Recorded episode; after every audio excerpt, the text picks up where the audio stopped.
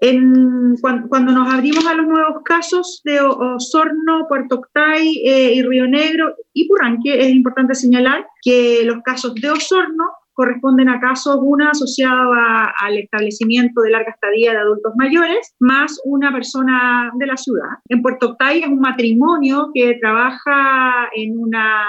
industria de, de, perdón, de,